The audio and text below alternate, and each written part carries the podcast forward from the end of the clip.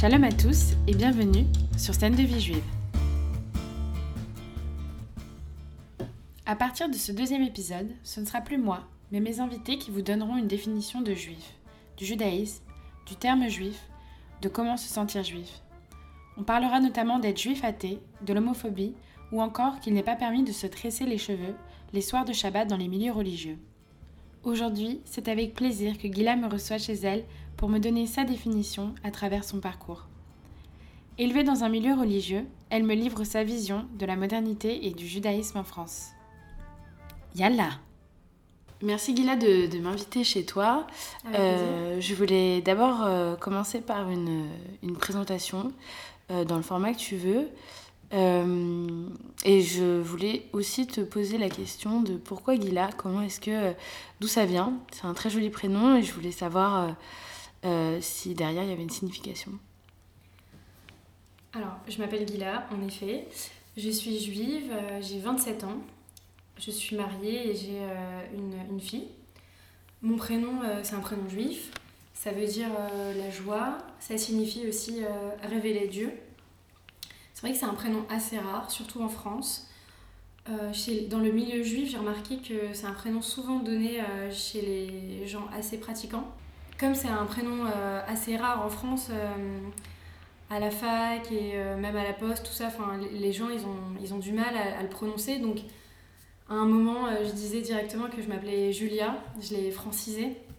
Ah oui, carrément, t'as as, voilà. as décidé de... Voilà, j'ai décidé de faire comme euh, Eric Zemmour euh, me conseille. et, et, donc je disais directement Julia, et après je me suis dit, bon, non, c'est pas grave, je m'appelle Gila vraiment, donc quand les gens ils me demanderont, c'est pas grave, je leur dirai une fois, deux fois, et ils intégreront que c'est que c'est mon prénom. Mais c'est vrai que au début, j'avais un petit peu de mal. Je disais Julia pour que ce soit plus simple. Et du coup, donc, déjà, tu as ton prénom qui te raccroche euh, au judaïsme, mais c'était ma première question. Euh, qu'est-ce qui te raccroche euh, au judaïsme aujourd'hui ou par le passé, de, de, de ton éducation, de comment tu as, as, grandi Alors, moi, j'ai grandi dans un milieu assez pratiquant. À l'école primaire, j'étais euh, dans une école euh, euh, juive religieuse, mais pas trop. Ensuite, pour le collège et... Ça veut dire quoi, pas trop Ça veut dire que c'était un milieu mixte, qu'on avait un peu de cours de religion, mais pas énormément. Mhm. c'était pas... J'ai pas senti ça comme un poids écrasant. Par contre, au collège et au lycée, j'étais dans une école qui était beaucoup plus pratiquante, où là, vraiment, c'était pour moi opprimant. Il y avait des règles euh, super strictes, on avait des uniformes, euh, du coup là c'était plus mixte, on était qu'entre filles, on n'avait pas le droit de porter certaines couleurs, on n'avait pas le droit de se maquiller, on n'avait pas le droit d'avoir les cheveux lâchés, on était obligé de mettre des collants avec tant de deniers euh, même quand il faisait très chaud. Donc là c'était assez compliqué. Et tu m'avais dit aussi qu'il y avait certaines lectures que vous avez vous aviez pas dont vous aviez pas accès. Oui, alors ça c'était assez drôle parce que pour le bac français, donc euh, la plupart de nos profs, c'était des profs qui n'étaient pas juifs. Euh, et donc on est arrivé en première, c'était le bac français, et on avait un prof qui était vraiment exceptionnel, que moi j'adorais, et qui a choisi euh, parmi les lectures qu'on devait présenter au bac, le docteur Pascal d'Émile Zola et Huis clos de Sartre. Et l'école, alors ça, ça s'est très mal passé. Mm. Ils lui ont dit de supprimer ces lectures-là, mais ils nous avaient déjà donné les cours avec les commentaires. Donc je sais qu'il s'était fâché avec l'école, c'était compliqué. Pour la biologie, pareil, euh, il y avait des pages, euh, par exemple, concernant la procréation euh, qui étaient arrachées par, l'administration de l'école, du coup. Et dans les livres d'histoire, il y a toujours des petites statues avec des femmes nues. Alors ça, c'était marqué avec un feutre noir opaque. Comme ça, on pouvait pas les voir. Voilà. Donc il y avait euh, quelqu'un dans l'école qui s'occupait de voir, euh, d'occulter de, lire les meilleurs euh, passages dans les livres et d'occulter tous les sangs des femmes. Putain, ça c'est ouf.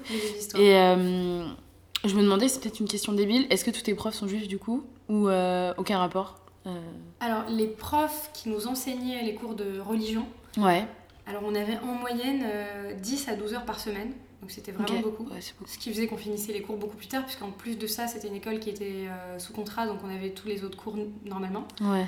Alors les profs de religion, oui, étaient juifs. Et les autres, les profs, profs de français, de bio et tout Alors, Si ouais. c'était des profs qui étaient dans le public avant ou dans un privé, mais pas tant, pas si religieux que ça. Alors, les profs qui étaient là depuis longtemps, ça les choquait plus. Ouais.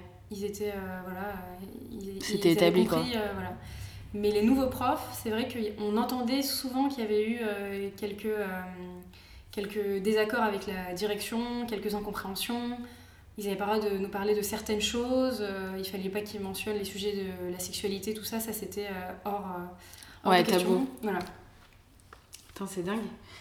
Et du coup, quel est ton parcours? Alors après le lycée, donc j'ai eu mon bac S avec mention, j'ai fait plaisir à mes parents. Par contre, j'ai eu une adolescence euh, très conflictuelle avec, euh, avec mon père surtout. Euh, on s'entendait pas très bien, on se disputait très très très fréquemment. Donc euh, j'ai décidé de partir poursuivre mes études en Israël parce que j'avais un grand-père qui vivait là-bas. Donc je me suis dit bah pourquoi pas? Voilà, euh, ça va m'ouvrir d'autres horizons. Et donc j'ai commencé. Parce que du coup, tu parlais hébreu. alors, à l'école, ouais, depuis qu'on est au CP, on apprend à lire et à écrire, mais on ne Mhm. sait pas s'exprimer euh, de façon vraiment fluide. Mais euh, du coup, on a déjà une base euh, qui nous aide beaucoup. hmm. Donc, quand je suis arrivée en Israël, j'ai quand même pris des cours d'hébreu. Donc, c'était des cours de façon intensive pendant deux mois, je crois. Ça m'a beaucoup aidé à m'exprimer. Et ensuite, j'ai commencé les études. Bon, au début, c'était un peu compliqué parce que je comprenais pas tout. J'étais un peu à côté de la blague sur certains trucs. Ah ouais, c'est difficile de s'adapter Mm. à un- euh, au cours, euh, pas dans ta langue maternelle. Ouais, c'était vraiment, euh, c'était vraiment pas simple, mais, mais les Israéliens ont été assez, assez sympas. Enfin, dans, dans, dans la classe, ils, ils m'aidaient beaucoup. Et donc, j'ai continué là-bas pendant trois ans d'architecture. Puis ensuite, il s'avère que j'ai rencontré mon mari qui vivait en France. Donc, je suis revenue re- vivre en France et j'ai poursuivi mes études en architecture en France, à la Villette. Il n'y avait pas d'équivalence Alors, T'as non, dû. ils n'ont pas, ils ont pas voulu euh, la, la prendre en compte. Ok. Donc, t'as recommencé tes études. j'ai euh, donc j'ai recommencé, ouais. Après, bon, c'était pas la même façon d'aborder du tout les. hmm. Donc euh, c'était Ouais, les mêmes. euh, intéressant aussi d'avoir euh, une, une autre vision. Ouais. Alors, du coup, t'as dit que t'avais rencontré ton mari qui t'avait fait revenir en France. J'imagine que tes parents étaient contents. Euh, mais tu m'as aussi dit que euh, quand t'avais présenté euh, ton mari à tes parents, c'était un peu. ça s'était pas mal passé, mais c'était pas spécialement comme tu l'imaginais, peut-être. Exact. En fait, moi, durant les trois ans où j'étais en, Israël, je m'étais, j'avais pris un peu de recul par rapport à, la religion. J'étais déjà un peu moins pratiquante, mais mes parents n'avaient pas réalisé ça parce que je leur avais pas dit que quand je revenais en France, bah, je pratiquais avec eux normalement. Et un jour, je leur ai dit voilà, j'ai rencontré quelqu'un, euh, on pense que c'est assez sérieux. Ah bon, il vit en France. Ah, donc tu vas revenir en France, euh, ça c'est sympa. Ils le rencontrent, ils se rendent compte que c'est un, un juif, donc ça pour eux c'était rassurant. Mm. Mais ensuite, euh, grosse mauvaise nouvelle, c'est un juif pas pratiquant qui croit pas trop en Dieu. Donc là, ça a été très très dur pour eux, ça a été un choc, ce que je peux comprendre. Mais euh, ensuite, ils ont vraiment eu du mal à accepter le fait que j'allais me marier. Ils m'ont ils m'ont dit non, il faut que tu. Il va falloir que tu romps avec ce garçon, même s'il est très gentil. Ouais, carrément. Et Parce que tu m'avais parlé de euh, juif euh, athée. Euh, tu avais utilisé ce terme euh, quand on s'était rencontrés. C'est vrai que je connaissais pas du tout ce terme. Enfin, c'est très peu utilisé en fait. euh, mais finalement, on se rend compte que même si tu fais strictement rien, ben tu te sens quand même juif. T'as quand même quelque chose qui fait que euh, tu te sens quand même juif, même si euh, tu fais aucune tradition, aucun aucune tu ne pratiques pas euh, même si même si tu crois pas en Dieu même si c'est pas une question de spiritualité tu te sens vraiment euh, c'est quelque chose que que t'es euh, Bah, c'est très vrai. Je pense que j'ai fini par comprendre que le terme juif, il, dé- il désigne une profession de foi, mais aussi euh, une, une appartenance à un peuple avec une histoire commune, à une certaine culture. Donc être, enfin, dire qu'on est juif athée, euh, c'est pas contradictoire dans le sens où le mot juif fait référence à l'appartenance à une culture, à un peuple, euh, plus qu'à une religion. mm. ouais c'est vrai est-ce qu'il y a un cliché euh, du juif que t'aimerais euh, déconstruire dans ce sens-là? Alors moi, il y a un cliché qui est pas forcément méchant, mais euh, qui me met un peu mal à l'aise. c'est celui du juif séfarade euh, qui est très bon en business, qui a travaillé au sentier et forcément qui a un accent euh, juif pied noir euh, très marqué. On voit tout de suite le gros avec la grosse Magen David et la bedaine. Exactement, la chemise ouverte avec les poils qui sortent. et par exemple, mon patron, des fois quand il s'adresse à moi, il me parle avec l'accent juif pied noir et ça me laisse un peu, un peu perplexe. Parce que pour moi, c'est vraiment comme quand on imite les, les Asiatiques avec un accent asiatique caricatural. C'est ridicule, quoi. Enfin, parce que moi, je suis née en France je, je pense pas avoir un accent juif pied noir euh, spécialement marqué. Mais je sais que c'est, que c'est pas méchant, qu'il n'y a pas un antisémitisme derrière. C'est vraiment euh, pour rire euh, et voilà. Et ouais, et donc du coup, je me demandais tout à l'heure comme, euh, comme là, tu me dis que euh, bah, tu es, en France, donc tu es né à Paris. Euh, quand tu es parti en Israël, est-ce que tu as fait ton alia? Ou est-ce que tu es parti dans le cadre de tes études Du coup, tu as fait un visa un visa étudiant et t'es rentré. Est-ce que... parce que moi, je sais que j'ai fait un stage là-bas et si je voulais bosser, on m'a dit, bah, en fait, fais ton alia d'abord et puis on verra ensuite, en fait Alors moi, j'avais un visa étudiant aussi. Et ensuite, euh, j'ai fait mon alia parce que c'était plus simple euh, de façon administrative et surtout mm. que je pensais rester vivre là-bas. Ouais. Donc euh, ça me semblait assez logique. et donc oui, j'ai fait mon alia. tu fais quoi en termes de, tu fais quoi en termes de tradition euh, juive, est-ce que, euh, est-ce que, par exemple, est-ce que tu fais Shabbat? Qu'est-ce que tu appelles faire Shabbat? Parce que je sais que tout le monde n'a pas la même définition de garder Shabbat. Il y a d'ailleurs, euh, moi je dis faire Shabbat, mais on dit garder Shabbat, on dit euh, Shabbat, moi pour moi, c'est genre juste le vendredi soir et le samedi, euh, tout est oublié, c'est le week-end. Alors avant, euh, j'étais, enfin quand j'étais plus jeune, c'était vraiment très très strict. on touchait à rien, on n'avait pas le droit de toucher au téléphone, on n'avait pas le droit de, de, se doucher Shabbat, voilà. Ah oui, se doucher. Ouais, il n'y avait pas de télé. Enfin, après, quand tu rentres dans, dans les détails, il y a plein de petits interdits. Par exemple, se faire une natte, c'est interdit parce que c'est tressé et que c'est un travail. En vrai, vraiment. Ah oui, ouais l'idée principale, c'est de se reposer et de ne faire aucun travail. Donc tout ce qui se rapproche d'un effort, c'est interdit. Euh, mais maintenant... C'est dingue. Ouais. Maintenant, euh, bah, c'est un peu comme toi. Donc c'est le vendredi soir euh, avec, avec de la famille, on se retrouve, on fait assez brièvement, même parfois très brièvement, la prière avant de manger. On mange un, repas. Et ensuite, quelqu'un va allumer un peu les informations et on allume un peu. Oui, puisque clairement, il y a Colanta le vendredi soir. Voilà, c'est ça. et tout le monde est devant. Du coup, ça, ça rejoint ma question phare euh, du podcast. Euh, comment est-ce que tu concilies euh, judaïsme et, modernité aujourd'hui? Et ce qui, je ne sais pas, peut-être la question, la réponse pardon sera la même. Comment est-ce que tu concilies modernité et judaïsme en France? Alors, je pense que déjà, il faudrait distinguer le judaïsme par rapport à l'identité juive culturelle euh, d'un aspect plus religieux. Je pense qu'il n'y a aucun souci, euh, aucune incompatibilité entre euh, l'identité juive et la modernité en, France, et la modernité de façon générale aussi.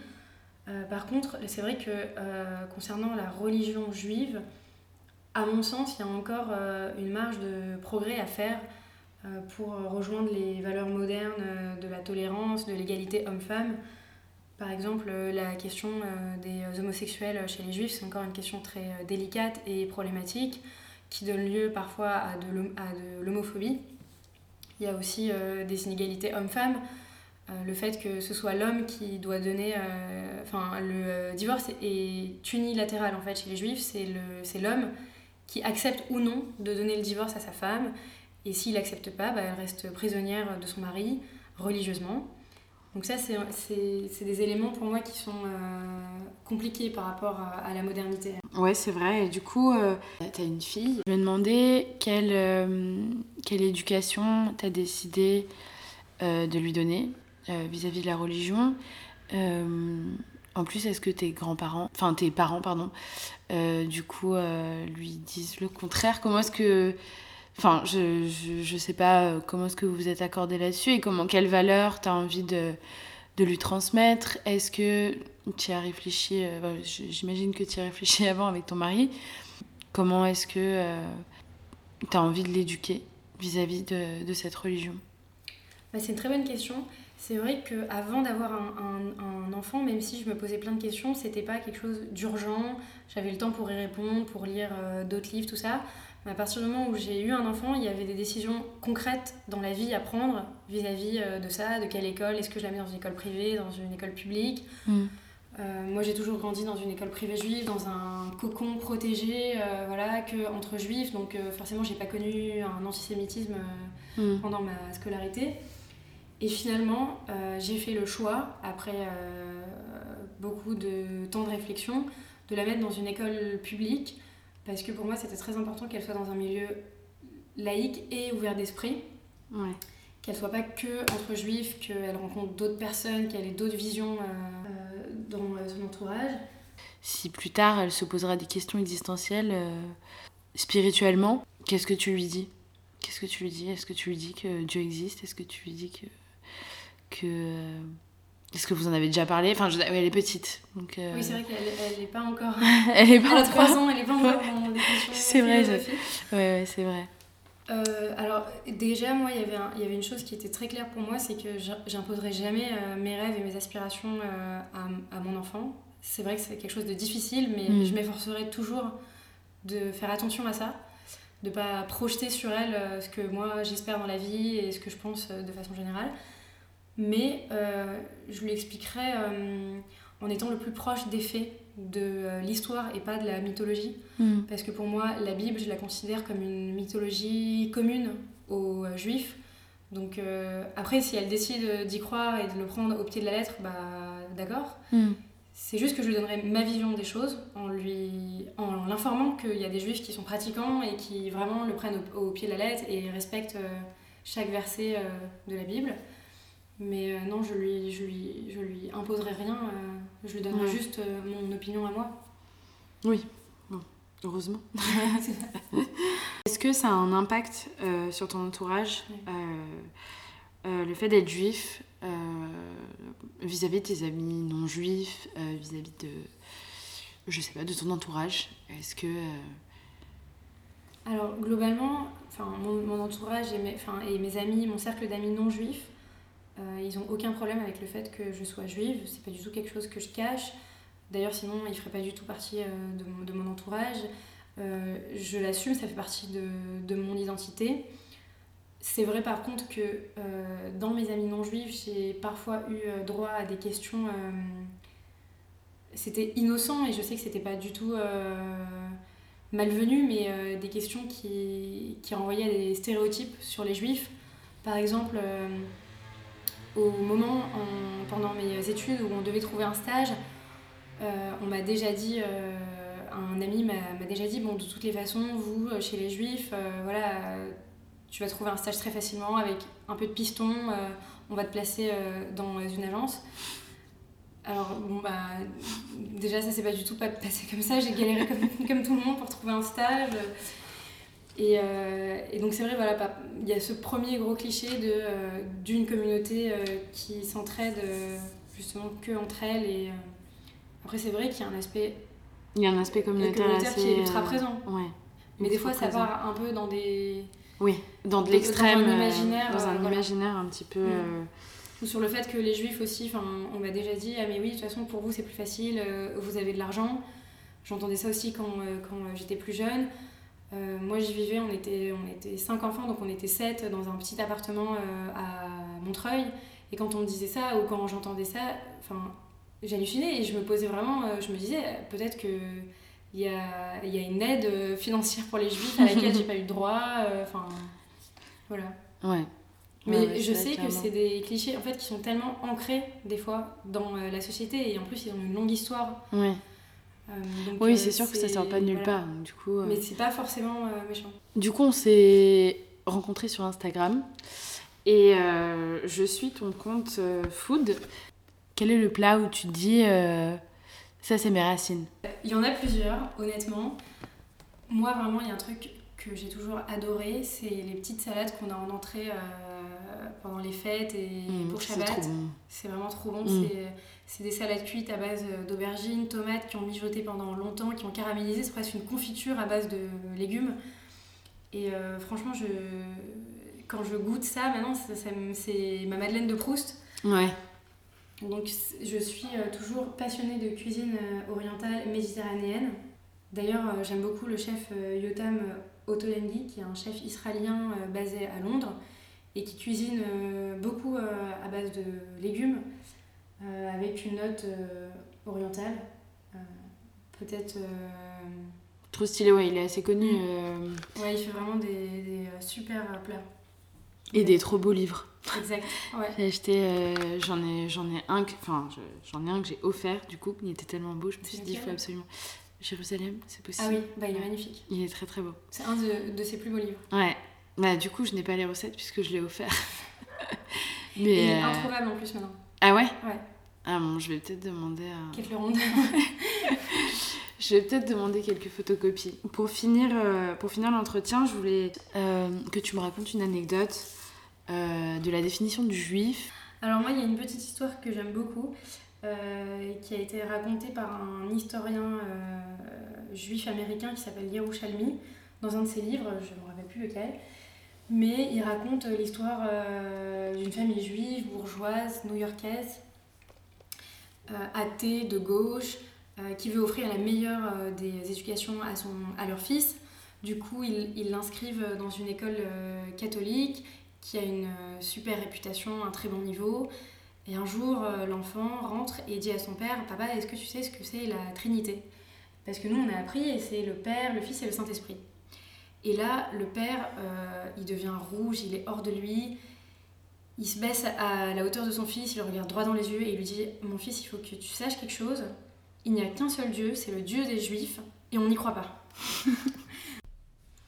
Voilà pourquoi Gila m'inspire, parce qu'elle a fait des choix dans sa vie.